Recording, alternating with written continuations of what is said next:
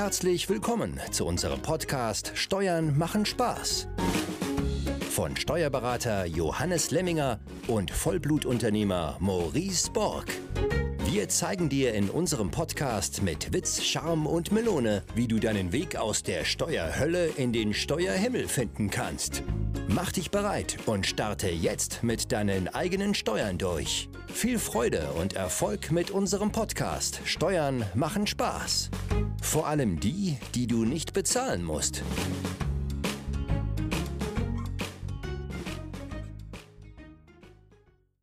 So, herzlich willkommen zu einer neuen Folge des Podcasts Steuern machen Spaß. Wie ihr hört, bin ich jetzt hier so ein bisschen verschnupft, äh, nachdem ich äh, Johannes letzte Mal äh, mit seinen Abwehrkräften aufgezogen habe, äh, dass er sich schon das zweite Mal an Corona angesteckt hat. Äh, habe ich dann natürlich meine Quittung bekommen und jetzt auch vom Universum Corona bekommen und äh, lag jetzt auch äh, äh, ja, eine gute Woche flach, würde ich sagen. Drei Tage waren, waren recht hart. Und jetzt ging es jeden Tag ein Stückchen bergauf, aber wollte trotzdem heute nicht absagen und eine, eine Folge vor euch aufnehmen. Wir haben ja noch den, den Teil 2 jetzt, Baumaßnahmen, deine Königsdisziplin. Wir haben in der letzten Folge äh, sehr viel am Ende gerade über die 15%-Regelung gesprochen und äh, äh, ja, zur Erinnerung, ähm, ähm, ja, wenn, wenn du, wenn du quasi mit, dein, äh, mit deinen Baumaßnahmen innerhalb der ersten fünf, in, innerhalb der ersten drei Jahre ähm, nach Anschaffung beziehungsweise nach ähm, Übergang von ähm, Nutzen und Lasten heißt das, glaube ich, ne? Ähm, dieser Moment äh, bei der Wohnung, wenn du da 15 Prozent äh, äh, der, der, der, der Kosten, auf, äh, die auf das Gebäude äh, entfallen, übersteigst, dann, dann werden sie umqualifiziert und müssen abgeschrieben werden. Ich glaube, du kannst das noch schöner erklären, äh, Johannes, aber ja, erstmal willkommen. Ja, auch willkommen, lieber Maurice, auch noch. Ja, äh, Corona hat dich halt auch noch erwischt. Ja, wir, wir bleiben nicht verschont, aber wir dürfen ja nächste Woche hoffentlich dann die Türkei reisen und ohne Corona und lieber haben wir es jetzt als dann in der Türkei, ne? Das stimmt, ja. ja. Also deswegen, ähm, ich, ich habe ja immer diese, diese Lieblingsgeschichte, ich glaube, es ist eine buddhistische Geschichte, ob gut oder schlecht, wer weiß das schon. Und ähm, ja, und so sehe ich die Dinge eben auch immer, ne? Ob, ob gut oder schlecht, ob das jetzt gut oder schlecht war, dass ich jetzt Corona bekommen habe, wer weiß das schon. Äh, vielleicht war es auch mega gut, weil ähm, dann habe ich bei unserer Reise, äh, äh, bleibe ich äh, vielleicht davon verschont. Ja, also man weiß es ja immer nie. Genau, ne? aber du hast schon äh, den Übergang äh, richtig gemacht. Wir sind bei der 15%-Grenze, äh, haben wir die, den ersten Teil abgeschlossen. Äh, und heute jetzt im zweiten Teil geht es wirklich darum, ja, warum es eine Königsdisziplin ist. Und zu Anfang haben wir leider auch noch mal mit den bösen Herstellungskosten zu tun. Ja, es gibt leider neben der 15%-Grenze noch einen zweiten komplizierten Fall. Ähm, der wurde ja auch kurz angesprochen im ersten Teil. Das ist dann, wenn bestimmte Baumaßnahmen ineinandergreifen. Ähm, dieser Fall, äh, Gott sei Dank, ist wesentlich seltener als die 15%-Problematik. Ähm, aber trotzdem ist es wichtig, dass du äh, es einfach mal gehört hast. Ja, und diese Standardhebung, um die es jetzt geht, äh, im Blick hast. Weil selbst wenn es eine Ausnahme darstellt, hilft es dir persönlich ja nicht, wenn du davon betroffen bist. Und, und, und viele denken, okay, ich habe die 15%-Grenze, das kann ich schön ausrechnen, wenn ich alles richtig ermittelt habe und ich weiß genau, okay, die Drei-Jahresfrist endet äh, zu einem gewissen Zeitpunkt äh, und dann bin ich hier aus dem Schneider. Ähm, leider ist das nicht so. Ne, du kannst also auch außerhalb der drei Jahresfrist hier äh, noch das Problem haben, dass eigentlich Erhaltungsaufwendungen nachträglich umqualifiziert werden in Herstellungskosten. Äh, also du bist leider auch nach drei Jahren immer noch nicht safe. Du hast hier ja immer noch so sogenanntes Damoklesschwert über dir schweben. Äh, und, und das wollen wir natürlich unbedingt verhindern, weil das wäre natürlich ein äh, super GAU für deine Baumaßnahmen, die du ja drei Jahre, vier Jahre als Erhaltungsaufwendungen abgesetzt hast. Äh, und plötzlich kommt das Finanzamt auch innerhalb von fünf Jahren und stellt fest, es tut mir leid, hier gibt es eine Standardhebung und du hast Herstellungskosten, die du über die Nutzungsdauer abschreiben musst und nicht als Sofortaufwand abziehen darfst. Ah ja, äh, das sollten wir klären. Standardhebung, ähm, ich meine, aus, aus dem Wort kann ich mir schon so grob was denken. Ich glaube, ich habe auch schon mal äh, äh, ein Stück weit darüber gelesen, aber hat es jetzt als Beispiel auch gar nicht mehr auf dem Schirm äh, gehabt. Äh, immer nur diese 15%-Regelung im Kopf. Äh, äh, du hast, wann, wann, wann, wann ist denn eine Standardhebung dann konkret in der Praxis der Fall? Also grundsätzlich geht es natürlich darum, dass du wesentliche Verbesserungen bei deiner Immobilie durchführst. Ja, und, und es gibt, das Finanzamt äh, geht da hin und sagt, okay, es gibt drei Standard ja, das eine nennt man den einfachen Standard. Das wäre jetzt wirklich, wenn du einfach verglaste Fenster hast, ja, oder Bäder, die nicht beheizt sind. Also der einfache Standard erlebt man in vielen Fällen nicht mehr, weil er halt heute kein Standard mehr ist. Ja, aber das wäre so der einfache, wenn du wirklich eine Immobilie kaufst, wo diese äh, Punkte halt zutreffen, die in der Regel ja auch vom Preis dann relativ günstig sind, weil du, um es eigentlich vermieden zu wollen, auch noch dementsprechend investieren musst und diesen Standard halt heben. Und dann wärst du in diesen mittleren Standard. Äh, das ist vereinfacht ausgedrückt, ja, der normale Standard, den man gewohnt ist. Eine Zweifachverglasung, Fenster, natürlich sind deine Bäder beheizt. Ja, also das ist im Prinzip den Standard, den du fast bei allen Wohnungen antriffst. Und als dritten Standard gibt es einen sogenannten anspruchsvollen Standard. Oder auch Luxusstandard genannt. Da geht es dann halt wirklich um individuelle Bedürfnisse. Das sind in der Regel eigentlich Wohnungen, die nicht als Kapitalanleger geeignet sind, weil du damit keine großartige Mietrendite erzielst.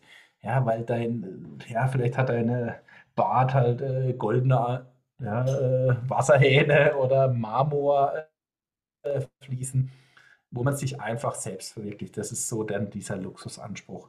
Und diese drei Standard gibt es. Und jetzt ist für dich halt entscheidend, okay, wann bin ich in einer Standardhebung drin? Und da gibt es beim Finanzamt vier Grundmerkmale oder Ausstattungsmerkmale. Und, und das ist wichtig, dass du diese kennst. Das betrifft deine Heizung, es betrifft Sanitär, Elektro und Fenster. Also diese vier Ausstattungsmerkmale Ausstattungsmerkmale werden herangezogen. Und wenn du drei von diesen vier Standarden oder Ausstattungsmerkmalen veränderst, im Standard hebst, dann bist du, obwohl es eigentlich Erhaltungsaufwendungen wären, in den Herstellungskosten. Und das leider halt auch außerhalb der Drei-Jahresfrist also das kann in der Regel jedes Finanzamt immer so ein Fünfjahreszeitraum. Aber es kann sogar mehr als fünf Jahre sein. Ne? So eine äh, Sanierung auf Raten, die kann sich auch mal länger hinziehen. Und dann kannst du auch, auch außerhalb von fünf Jahren immer noch in diese Standardhebung kommen. Aber entscheidend, du musst drei von vier dieser Merkmale verändern. Mhm. Und äh, kannst du da mal in diese Standards genau reingehen, wie die definiert sind? Also im einfachen Standard, ne, wie gerade schon angedeutet, das sind wirklich so Einfachverglasung, unbeheizte Bäder. Ähm, ja, letztendlich wirklich Wohnungen, ja, wo du halt denkst, oh Scheiße, da muss ich erstmal noch vieles tun. Ähm, ja. Die, die Elektroleitungen äh, sind halt extrem veraltet. Äh, solche Dinge. Und das wäre dann der einfache Standard. Aber wenn ich zum Beispiel, und, und auch, jetzt habe ich diese Wohnung so, ähm, wie du sie jetzt beschreibst, ja, mit diesem einfachen Standard und ich renoviere im Rahmen des einfachen Standards, also es ist immer noch unbeheizt danach, ja, ist immer noch einfach verglast, nur ähm, da sind mal jetzt neue Fliesen, das Ding sieht super aus, ja, es ist ein optischer Eingriff im Grunde oder eine, eine Renovierung, dann ist, dann greift hier nichts, ne? Genau, dann bist du nie in der Standardhebung, ne? ja. weil das ist wirklich so definiert, dass du drei von diesen vier Merkmalen heben musst. Ne? Also wenn du an der Heizung nichts machst, als Beispiel, weil die Ölheizung, ja, die reicht dir halt noch.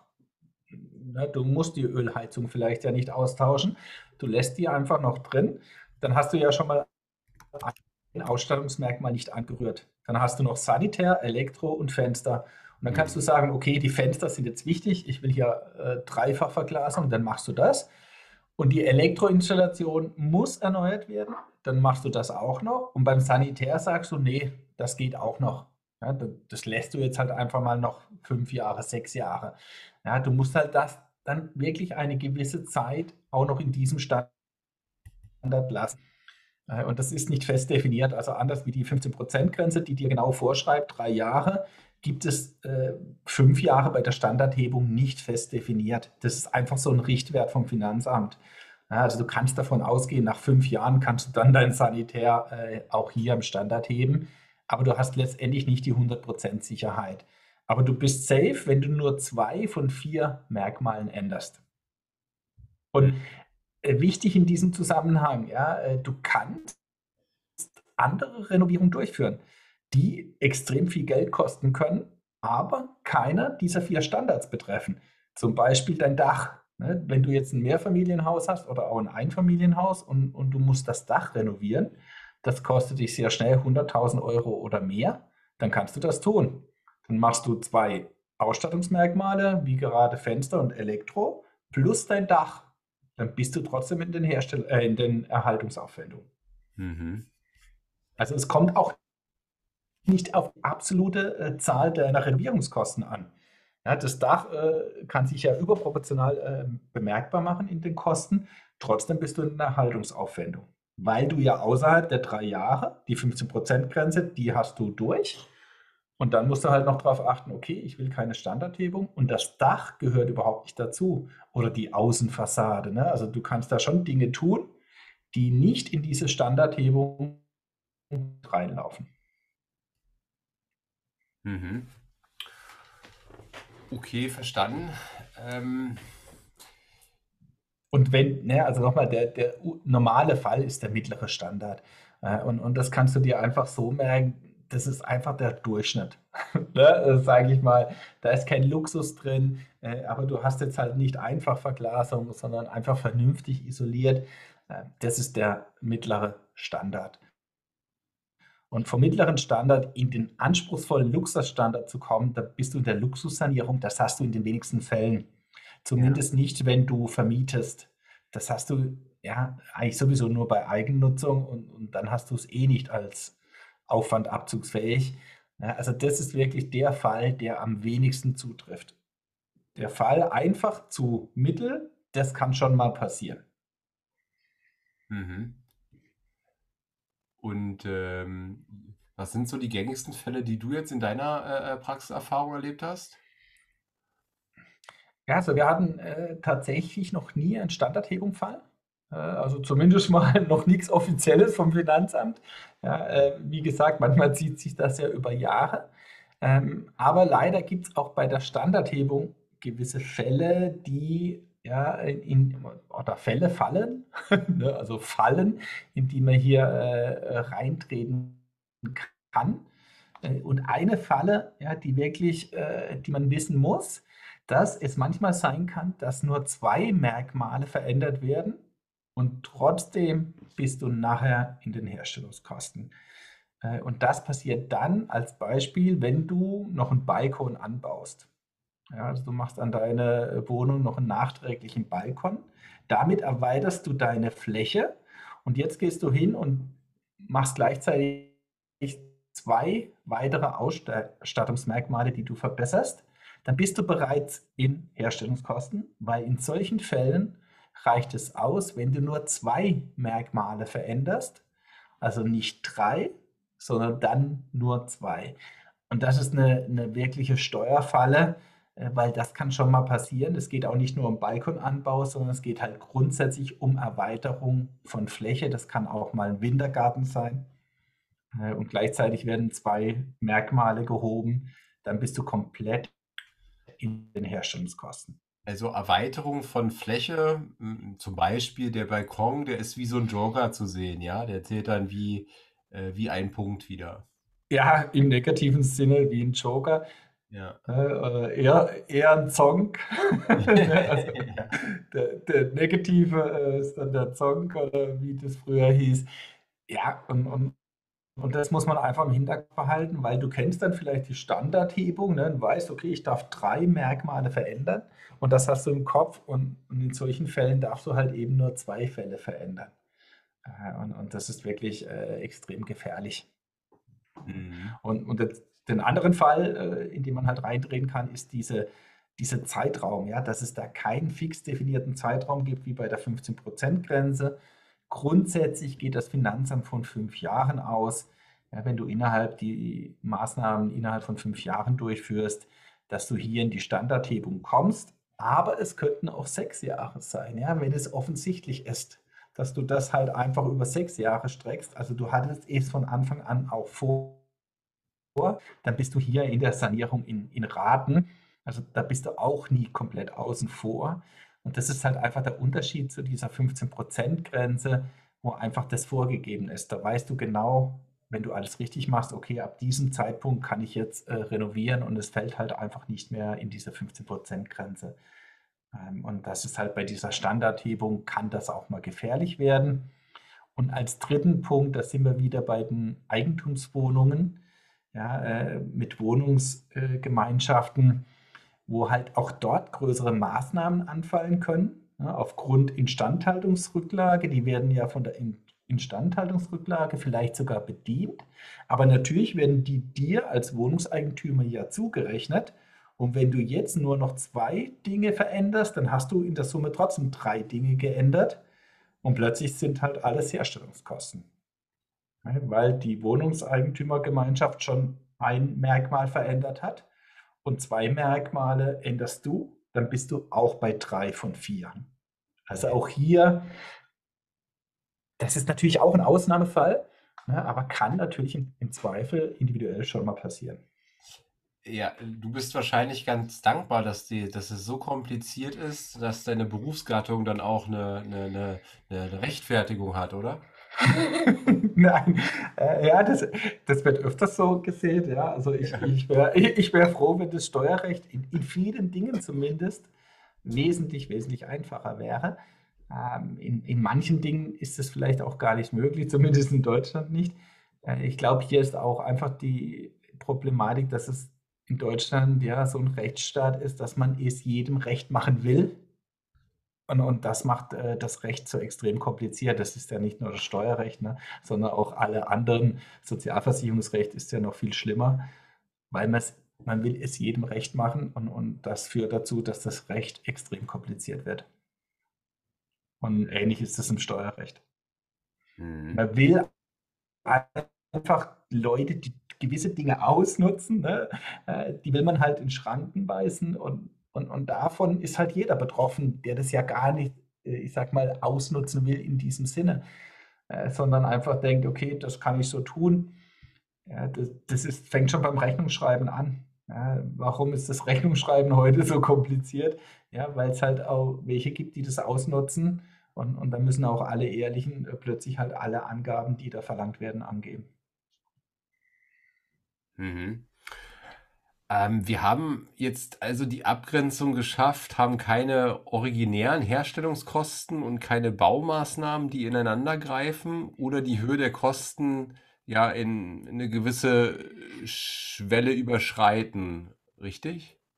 Ja, genau. Das ist so die, die, die Hausaufgabe, ne? die Arbeit, die am Anfang bei deinen Baumaßnahmen, auch in deiner Planung äh, bei Immobilien äh, so entscheidend ist, um dann erfolgreich die Baumaßnahmen für dich steuerlich nutzen zu können.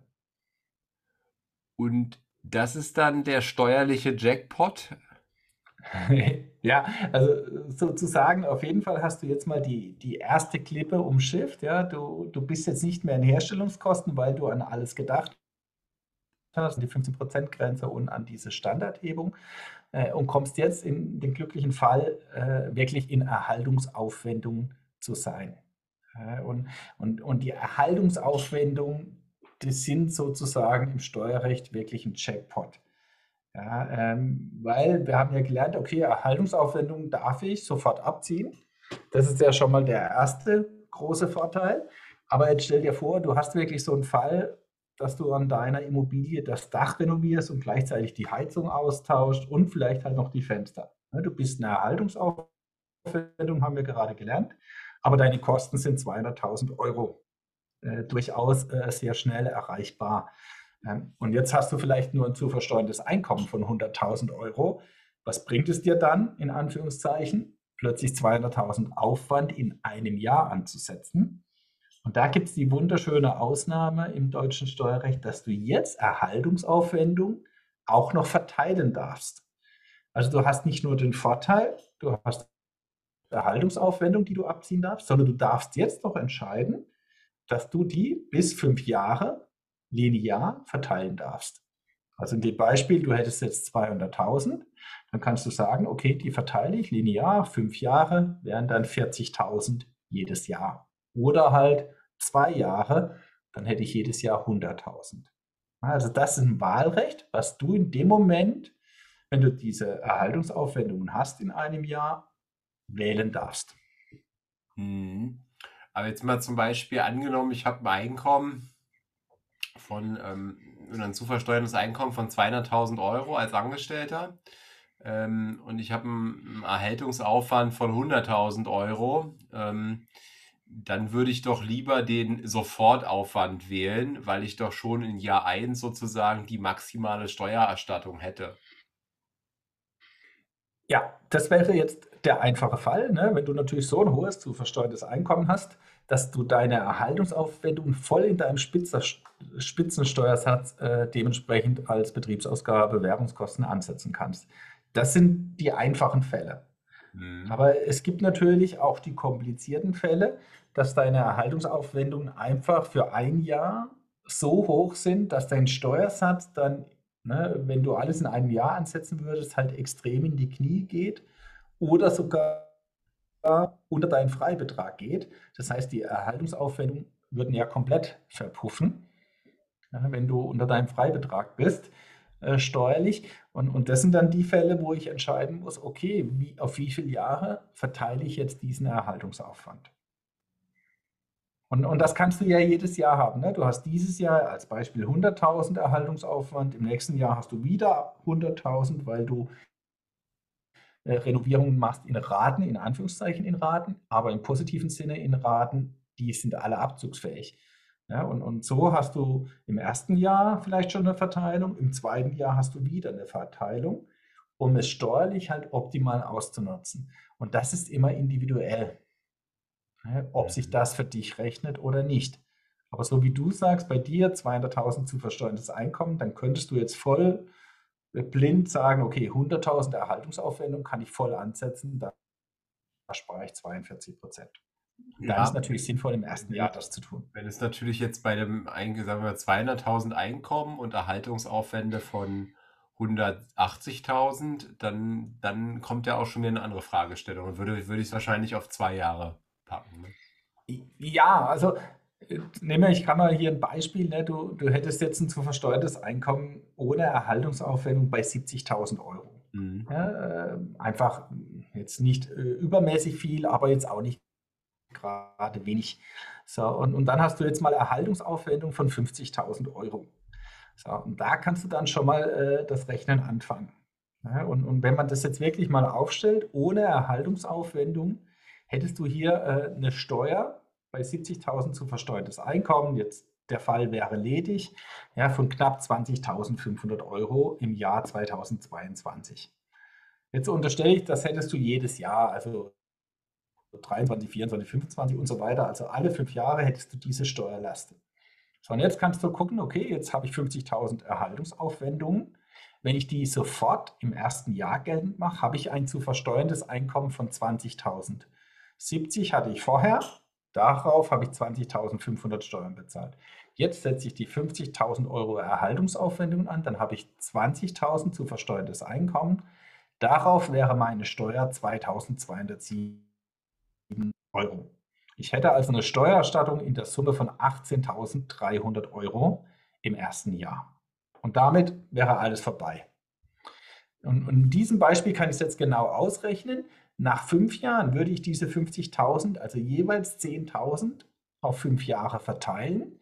Dann hätte ich eine jährliche Steuererstattung von 4.570 Euro in der Summe 22.890.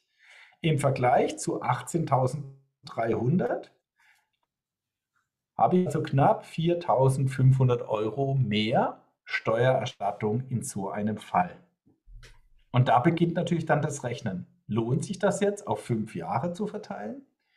Oder auf zwei, drei, ich kann es mir ja dann genau ausrechnen. Ne? Auch da hätte ich mehr Steuererstattung als einmal im kompletten ersten Jahr. Und dann wird es wirklich kompliziert, weil dann musst du ja, Vor- und Nachteile abwägen. Weil, was ist der Vorteil, wenn ich heute halt sofort 18.300 Euro bekomme? Dieses Geld kann ich ja wieder einsetzen für diverse andere Dinge. Es kann ja für mich sofort arbeiten. Wenn ich es auf fünf Jahre verteilt bekomme, ist das Geld aufgrund der Inflation erstens ja auch weniger wert. Und zweitens habe ich es halt nicht sofort zur Verfügung, sondern halt nur knapp ein Fünftel. Ja, also, und, und das kann manchmal halt auch relativ schwierig sein zu entscheiden.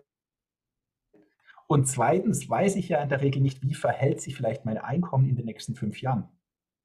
Also auch hier habe ich ein Risiko, dass ich heute von Annahmen ausgehe, die morgen in zwei Jahren, drei Jahren vielleicht komplett anders sind.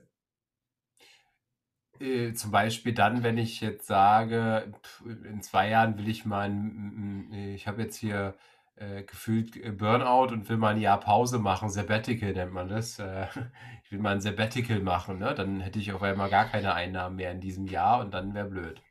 Ja, genau. Genau, das wäre jetzt ein Extremfall. Ähm, es kann ja schon ein Fall sein, dass du heute bist du ledig, aber in drei Jahren bist du verheiratet. Ähm, ihr bekommt vielleicht gleich Kinder, deine Frau arbeitet nicht. Das heißt, dein zu versteuerndes Einkommen geht in der Summe komplett runter.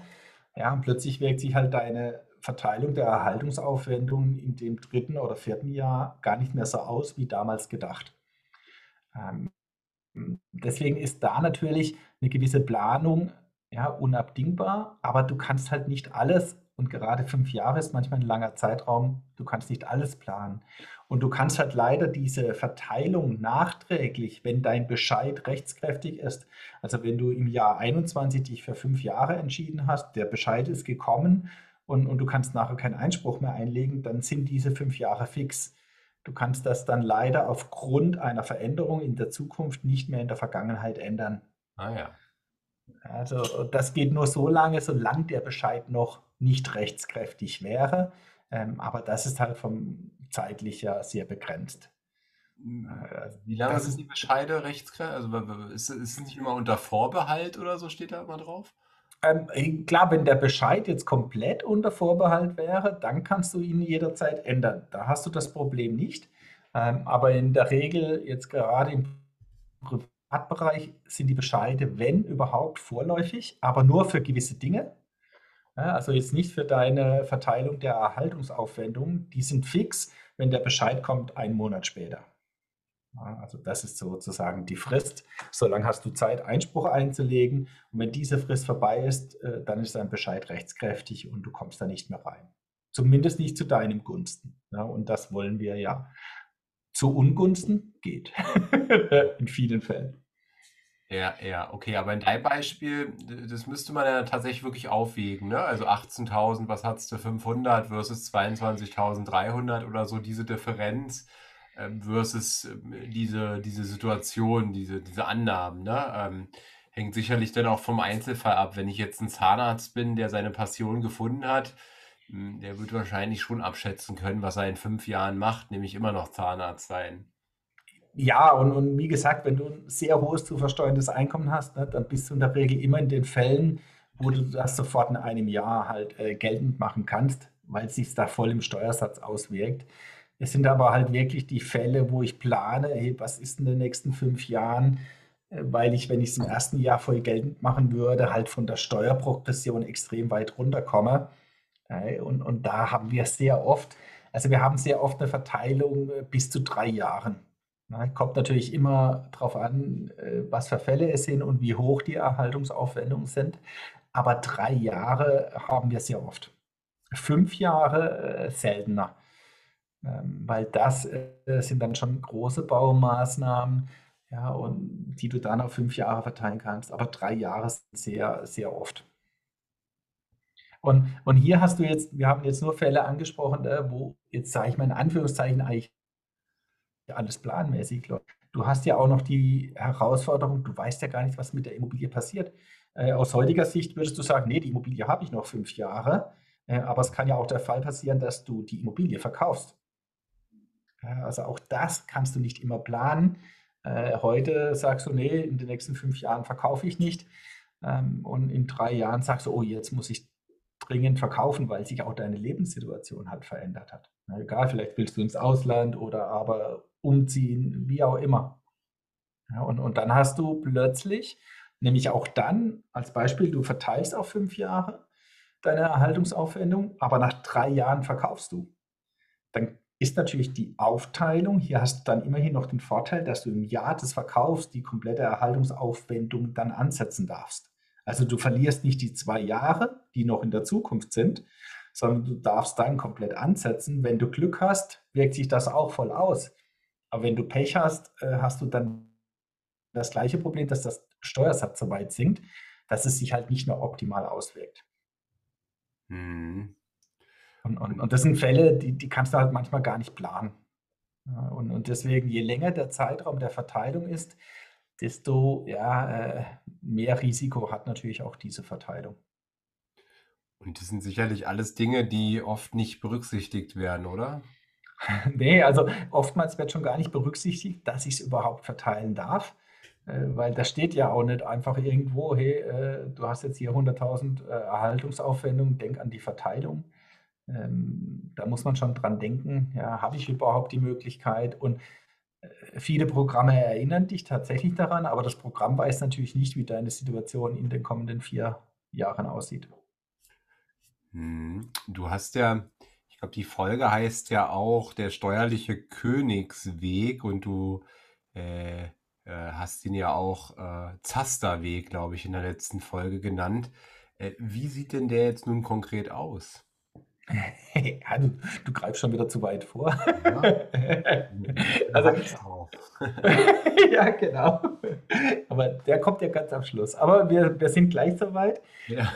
Äh, was auch noch wichtig ist, was wir immer wieder erleben, ähm, wenn du eine Immobilie geschenkt bekommst, ja, äh, dann äh, hast du den großen Vorteil, dass du in die Aufteilung des Schenkers trittst. Ja, das heißt, wenn dein Papa seine Immobilie äh, renoviert hat und hat den Erhaltungsaufwand auf fünf Jahre verteilt. Mhm. So, und kommt aber jetzt äh, nach drei Jahren oder nach zwei Jahren auf die Idee, oh nee, komm, lieber Maurice, ich schenke dir diese Immobilie. Äh, dann ist tatsächlich der Fall so schön, dass du diese Erhaltungsaufwendung, die Verteilung, die dein Papa vorgenommen hat, übernimmst.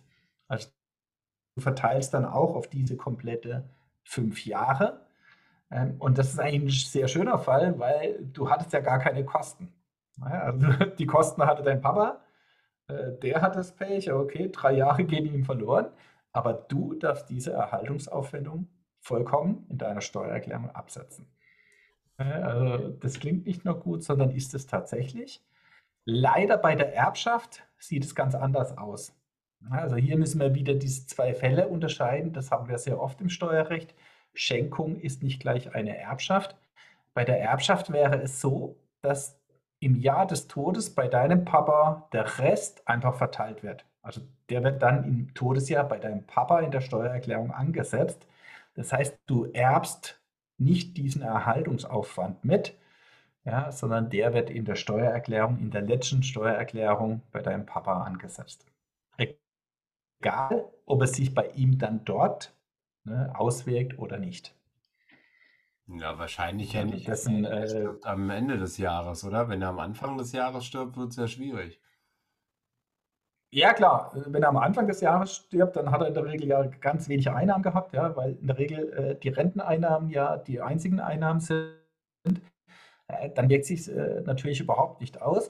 Wenn er Ende des Jahres stirbt, hat er vielleicht, also er ja sowieso nicht, sondern du als Erbe, weil du ja auch die Steuerschuld oder die Steuererstattung erbst, äh, dann hast du vielleicht noch Glück und es wirkt sich etwas aus. Aber klar, je früher er im Jahr stirbt, desto weniger wirkt sich aus. So nach dem Tod strecken, meinst du? Ja, also deutsches Steuerrecht, ne, aber es wurde vor Jahren äh, definitiv im, im Erbschaftsfalle so entschieden. Ne, weil ja, man hätte es auch anders entscheiden können, dass es übergeht.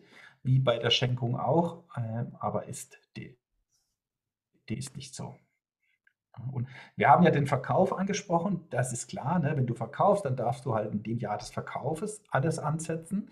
Das gleiche gilt aber allerdings, wenn du die Immobilie plötzlich zur Eigennutzung äh, ja, in der Zukunft äh, übernimmst, dann hast du natürlich auch den Erhaltungsaufwand äh, vorher abgebrochen und du hast ihn dann im letzten Jahr der Einnahmeerzielung, der Einkünfteerzielung ja, anzugeben.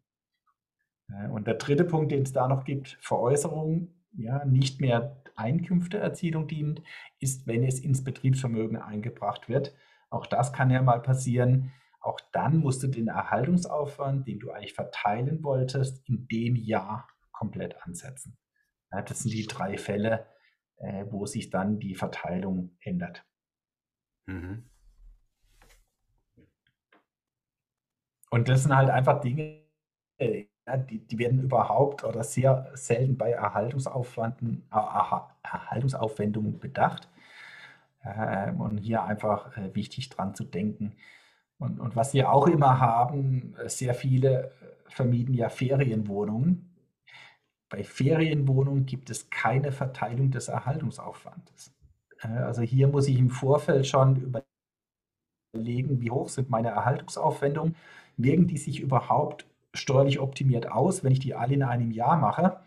Da muss ich praktisch hingehen und vorher schon rechnen, äh, ob ich meine Erhaltungsaufwendungen halt auch zeitlich so strecke, dass es sich komplett auch gut auswirkt, weil da greift diese Verteilungsfrist nicht, weil die Grundvoraussetzung für die Verteilung ist eine Vermietung zu Wohnzwecken zu mindestens 50 Prozent. Mhm. Und eine Ferienvermietung ist nie Wohnzwecken, weil das dient ja wechselnden Feriengästen. Also eine Ferienwohnung ist nie zu Wohnzwecken vermietet. Und deswegen greift hier die Verteilung auf eins bis fünf Jahre nicht. Das heißt, da müsstest du irgendwie gucken, dass du das alles Schritt für Schritt machst. Genau, ne? da musst du, so wie ich gerade gesagt habe, in dem Moment, in dem du die Aufwendungen hast, dran denken, okay, dieses Jahr in dieser Höhe und den Rest im nächsten Jahr oder halt im übernächsten Jahr, äh, weil du es halt eben nicht verteilen kannst. Äh, das ist wirklich der Vorteil, wenn du in der normalen Vermietung bist, dann kommst du plötzlich hier auf 100.000, das hast du vielleicht gar nicht kalkuliert und merkst, scheiße, ich, das wirkt sich gar nicht aus komplett und dann kannst du es in der Steuererklärung noch verteilen. Und bei der Ferienwohnung musst du halt vorher dran denken. Mhm. Und das ist halt, nicht immer kannst du das ja steuern. Ja, also je nachdem, äh, also wenn du ein Dach renovierst, dann kannst du halt ja, manchmal nicht die eine Hälfte in, in dem Jahr und die andere Hälfte in dem Jahr. Da bist du ja vom Handwerker abhängig und äh, wann kommt der und wann kann der das tun. Ähm, aber natürlich auch von der Zahlung abhängig. Das ist hier immer der Vorteil. Du steuerst es ja auch über die Zahlung. Du kannst dann die Hälfte im alten Jahr bezahlen und die andere Hälfte im neuen Jahr, wenn der Handwerker mitmacht. Mhm, okay. Und jetzt kommt der Zasterweg, oder? ja. ich, ich wollte jetzt nur auf dich warten. hey, ich, ich, ich, weiß ja, dass du sowas nicht vergisst. ja, und äh, der Zasterweg oder der Königsweg, ja, deswegen machen wir auch den Podcast, weil es eben im Steuerrecht in der Summe sehr viele Dinge gibt, die, die unglaublich vorteilhaft gerade auch für Immobilieninvestoren sind. Und dazu gehören die Baumaßnahmen. Ja, also wir haben jetzt, wir sind ja jetzt bei der Erhaltungsaufwendung gelandet und, und da hast du jetzt schon gesehen, was für, ja, oder was für Vorteile hier deine Baumaßnahmen haben. Aber letztendlich bist du natürlich immer noch, wenn du halt 200.000 Renovierungskosten hast, ja, und selbst wenn du 100.000 über deine Steuer zurückbekommst, liquiditätstechnisch im Minus. Nämlich 100.000 verlierst du ja trotzdem. Ja, deswegen sind ja Baumaßnahmen ja äh, oftmals gar nicht beliebt, äh, weil trotz steuerlichem Vorteil habe ich mehr Ausgaben, als dass ich Steuern zurückkriege. Aber das ist jetzt der Unterschied bei Immobilien. Das kann ich steuern, weil was kannst du denn mit den Baumaßnahmen erreichen? Du erreichst doch, dass deine Immobilie im Wert steigt.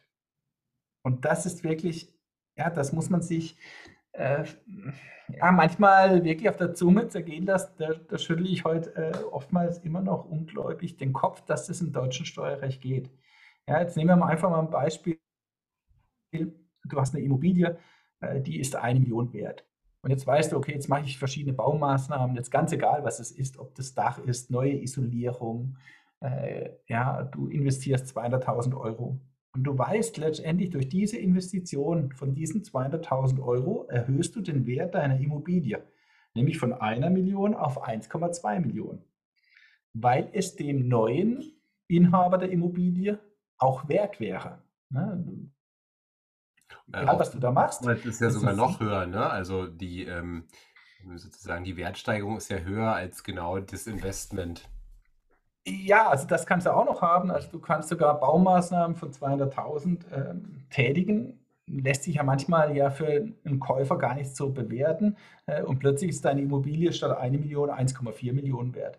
Ja, also und, und manchmal reichen ja auch nur gewisse Schönheitsmaßnahmen, um den Wert deiner Immobilie nach außen erheblich zu steigern. Und jetzt musst du dir ja überlegen, was bedeutet das? Wenn du eine Baumaßnahme von 200.000 durchführst, dann hast du jetzt gelernt, ja cool, ich kann die voll ansetzen. Jetzt sagen wir einfach mal, du hättest das Potenzial, diese Baumaßnahme im ersten Jahr anzusetzen, dann sparst du darauf 42 Prozent Steuern. Das sind 84.000 Euro. Und nach dieser Baumaßnahme ist deine Immobilie, jetzt rechnen wir einfach mal 1 zu 1, 1,2 Millionen wert. Und wir wissen ja, nach zehn Jahren im Privatvermögen kannst du deine Immobilie verkaufen. Und jetzt verkaufst du deine Immobilie einfach für 1,2 Millionen. Du musst, und das ist die Besonderheit, äh, da könnte jetzt der, der Fiskus auf die Idee kommen, okay, in solchen Fällen musst du deine Erhaltungsaufwendungen korrigieren. Diese Vorschrift gibt es aber nicht. Du hast also kurz vorher jetzt gehen wir mal von dem Beispiel aus, tatsächlich kurz vorher, 84.000 Euro Steuern zurückbekommen durch Erhaltungsaufwendung. Im nächsten Jahr verkaufst du die Immobilie. Und diese 200.000 hast du voll, bekommst du voll von deinem Käufer. Steuerfrei. ja, also ich muss da immer wieder schmunzeln. Das funktioniert. Und jetzt kennst du ja ne, diese 84.000 Euro. Du hast vielleicht gar kein Eigenkapital gehabt von diesen 200.000 Euro. Das hast du dir kurzfristig vielleicht auch variabel verzinst bei deiner Bank besorgt. Ja, und nach Verkauf kriegt die Bank das Geld einfach wieder zurück. Nur mit dem Unterschied, 84.000 Euro bleiben auf deinem Bankkonto. Jetzt kannst du ausrechnen, die Rendite ist unendlich, weil du hast es ja mit fremdem Geld finanziert. Selbst wenn du es mit eigenem Geld finanziert hättest, hättest du 42% Rendite erzielt. aber natürlich, wenn du es mit äh, geschenktem Geld in Anführungszeichen der Bank äh, finanziert hast, dann hast du eine unendliche Rendite hier erzielt. Ja, und, und das ist, äh, das muss man sich immer wieder ja, äh, wirklich in, in vielen Immobilien durchspielen. Und deswegen ist es auch oft so entscheidend, Baumaßnahmen so zu planen. Wichtig, äh, der Fall, ne, den ich hier jetzt extra genommen habe, dass du als Beispiel im neunten Jahr deine Immobilie für 200.000 Euro renovierst und im zehnten Jahr, weil steuerfrei, also nach dem zehnten Jahr, verkaufst du. Bitte große Vorsicht, ne, weil jetzt kommt es drauf an. Verkaufsabsicht ja oder nein im Zeitpunkt deiner Renovierung.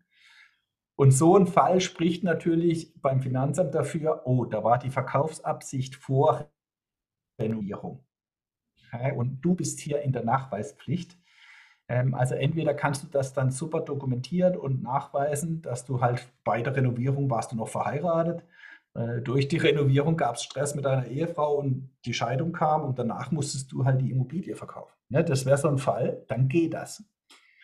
Aber wenn du halt nicht gewisse Lebensumstände oder Dokumentation nachweisen kannst, dass du hier nicht die Absicht hattest zu verkaufen, dann wird das schwierig. Also auch hier bei der Renovierung gilt A und O die richtige Planung. Ja, also solche große Re Renovierungen nicht unbedingt zeitlich direkt vor einem Verkauf äh, durchzuführen, sondern auch hier in gewissen Abstand, ja, zwei Jahre oder auch drei Jahre. Ändert aber nichts an dem Umstand, dass deine Immobilie durch deine Renovierung einfach 200.000 Euro Mehrwert ist. Mhm. Aber die äh, Renovierung, die willst du ja wahrscheinlich schon auch kurz vor dem Verkauf haben, ne? Ja, also ich würde in so einem Fall jetzt hier 200.000 Euro das definitiv nicht vor, also ne, wenn du es planst, nicht direkt vor den Verkauf legen. Weil dann hast du wirklich die Herausforderung zu dokumentieren, dass du in dem Zeitpunkt der Renovierung keine Verkaufsabsicht hattest. Das ist ähnlich, ne, selbst wenn dein Mieter ja noch auch während der Renovierung noch im, im Objekt wohnt. Ja, also es wird ja noch schwieriger, wenn dein Mieter aussieht, dann renovierst du und danach verkaufst du. Ja, dann hast du in, im Prinzip gar keine Chance. Wenn dein Mieter noch drin wohnt, ist es aber selbst dann schwierig, ja, weil einfach das Finanzamt unterstellt, du hattest die Verkaufsabsicht vorher. Deswegen immer, wenn möglich, solche Dinge halt auch zu strecken. Deswegen sind ja auch immer ja, ständige Baumaßnahmen bei diversen Immobilien so wichtig, weil mit jeder Baumaßnahme hebst du den Wert deiner Immobilie. Ja, du kannst das schön zeitlich strecken. Mhm.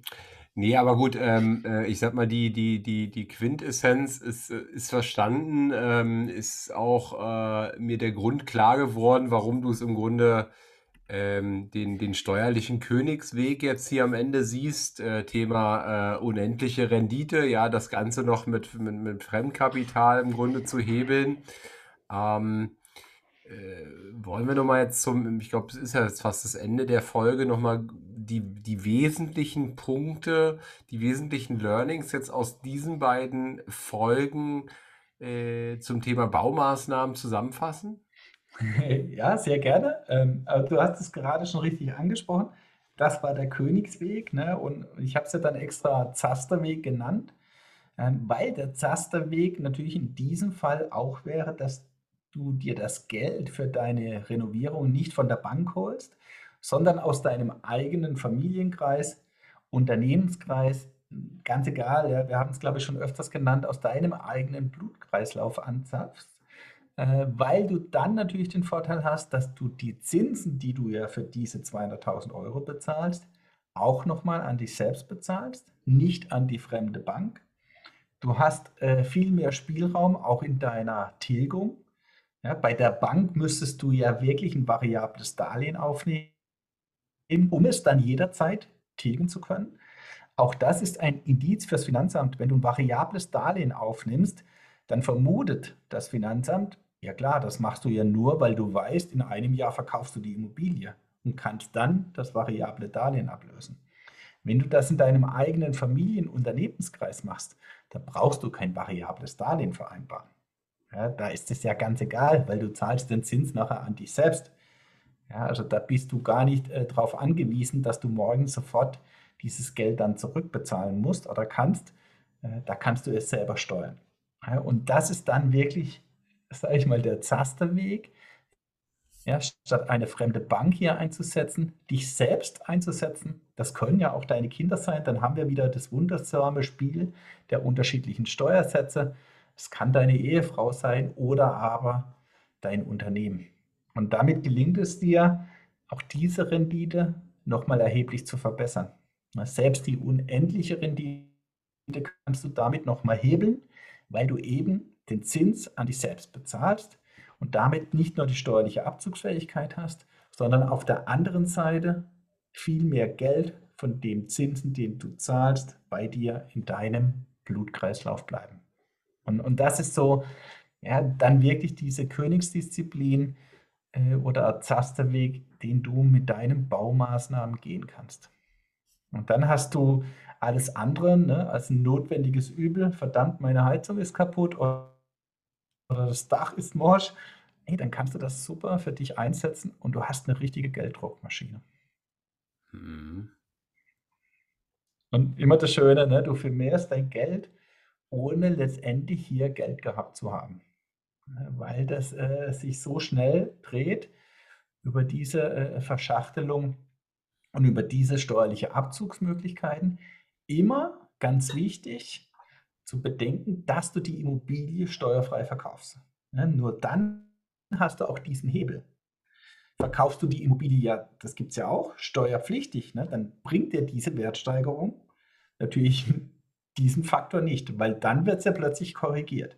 Du hast vorher 200.000 investiert, hast 84.000 Euro Steuern bezahlt, äh, erstattet bekommen und jetzt verkaufst du für 200.000 mehr, dann musst du diese 200.000 mehr natürlich auch mehr versteuern. Mhm. Na, da, in diesen Fällen wird es korrigiert. Diese Korrektur funktioniert nur, ja, oder diese Korrektur findet nur dann nicht statt, wenn du diese 10-Jahresfrist ausnutzen kannst. Also auch das nochmal ein ganz wichtiger Faktor dabei. Nicht einfach verkaufen innerhalb der 10-Jahresfrist, dann funktioniert das ganze System natürlich nicht. Mhm. Verstanden. Und jetzt kommen wir ja, zu den Learnings, ja, die äh, in den zwei Folgen, ja, weil da einfach sehr viel drinsteckt, ähm, es für dich auch einfach wichtig ist, die, die unterschiedliche Arten einmal von Herstellungskosten zu kennen und natürlich auch Erhaltungsaufwendungen von Herstellungskosten unterscheiden zu können, dass du die 4000 Euro Vereinfachungsregel bei deinen Herstellungskosten kennst und natürlich dann die zwei, ja, ich sag mal, bösen und komplizierten Herstellungskosten, die 15%-Grenze und die Standardhebung immer im Auge hast. Mhm. Vor allem in der Planung so wichtig. Ne? Ich glaube, wir hatten ja auch mal eine Folge, wohin gehört die Immobilie? Wenn ich halt im Vorfeld schon weiß, ich kaufe hier eine Immobilie, dann muss ich extrem viel Geld reinstecken. Ja, dann muss ich mir halt ausrechnen, okay, klappt das mit der 15%-Grenze? Ja, das ist hier so entscheidend. Ich kann das sehr oft sehr gut planen, aber nur, wenn ich diese Dinge halt eben kenne. Und natürlich kennst du jetzt auch die Steuerfallen ja, bei deinen Baumaßnahmen, ob das bei der Standardhebung ist, dass plötzlich nur zwei Merkmale verändert werden müssen. Ja, oder halt bei der 15%-Grenze, dass ich äh, die richtige Bemessungsgrundlage habe oder auch den Drei-Jahres-Zeitraum richtig berechne. Nicht, dass ich hier halt äh, Fehler fabriziere, die ich, wenn ich es gewusst hätte, vermeiden kann. Und mhm. Dann auch der Punkt klar, den wir jetzt angesprochen haben, die Erhaltungsaufwendung zu verteilen. Ja, mir ist gerade noch ein Gedanke gekommen, Johannes. Ähm, äh, was ist zum Beispiel, wenn ein gebrochenes Rohr ist? Also irgendwelche Aufwände jetzt wie ein, ja, ein geplatztes Rohr und das muss ich reparieren lassen. Ist es dann ein Erhaltungsaufwand? Äh, grundsätzlich ist das ein Erhaltungsaufwand. Ähm, hier, äh, ich glaube, wir haben es in der ersten Folge auch mal angesprochen, kannst du immer die Herausforderung haben, wenn dir das innerhalb des drei Jahres Zeitraumes passiert und jetzt sage ich mal relativ nah nach Anschaffung, ja, ob, da, ob diese Reparatur oder diese Instandhaltung schon im Kaufzeitpunkt fällig war. Ja, weil dort haben wir ja gelernt, es gibt eine Ausnahme und das sind äh, Dinge, die auftreten nach Kauf.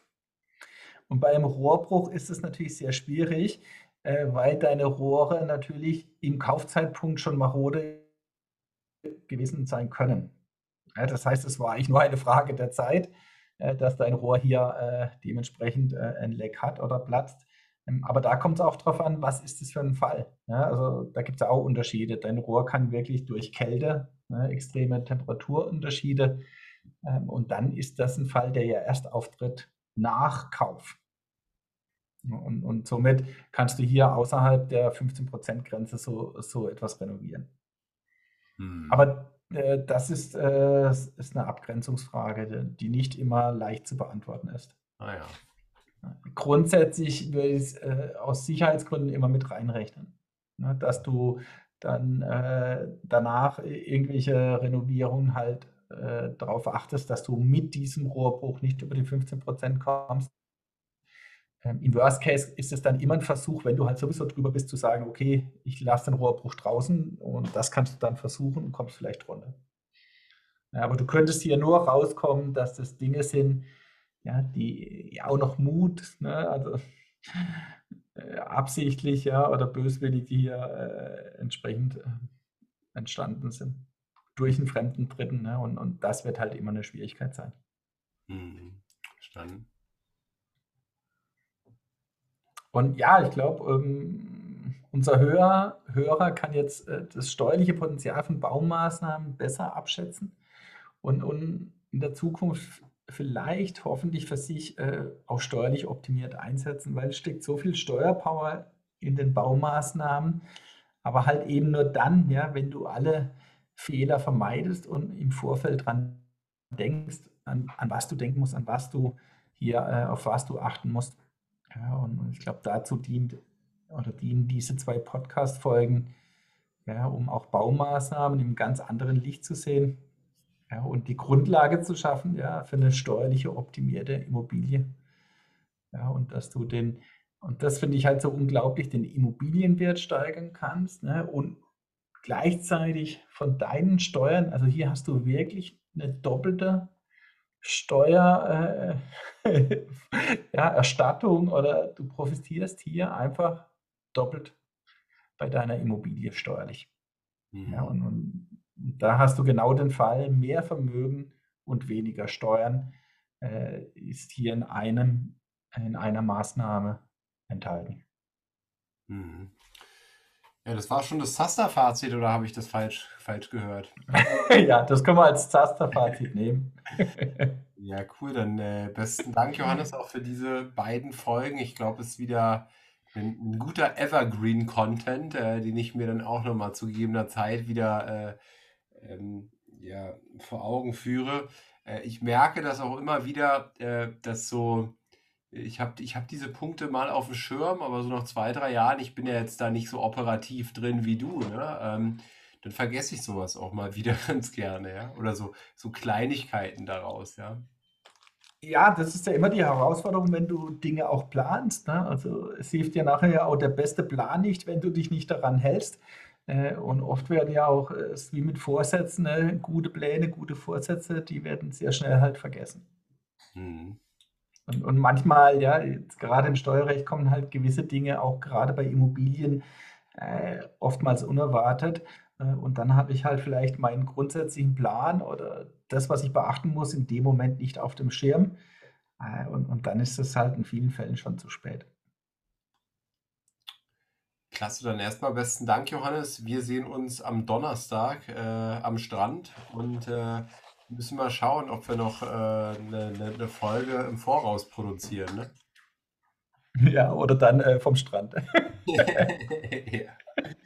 Ja, Vielleicht dann ein anderes Thema. Ne? Dann äh, ja, besten Dank auch fürs Zuhören. Danke an dich und äh, bis ganz bald. Ne? Ja, vielen Dank. Ciao. Ja. Hat hier jemand an der Uhr gedreht? Ist es wirklich schon so spät? Ja, ihr Leute, wir machen Schluss für heute. Aber keine Sorge, wir kommen wieder und dann schalte ein, wenn es wieder heißt, Steuern machen Spaß. Und vor allem die, die du nicht bezahlen musst. Es hat dir gefallen? Dann nimm dir eine Minute Zeit und unterstütze uns mit einer Bewertung.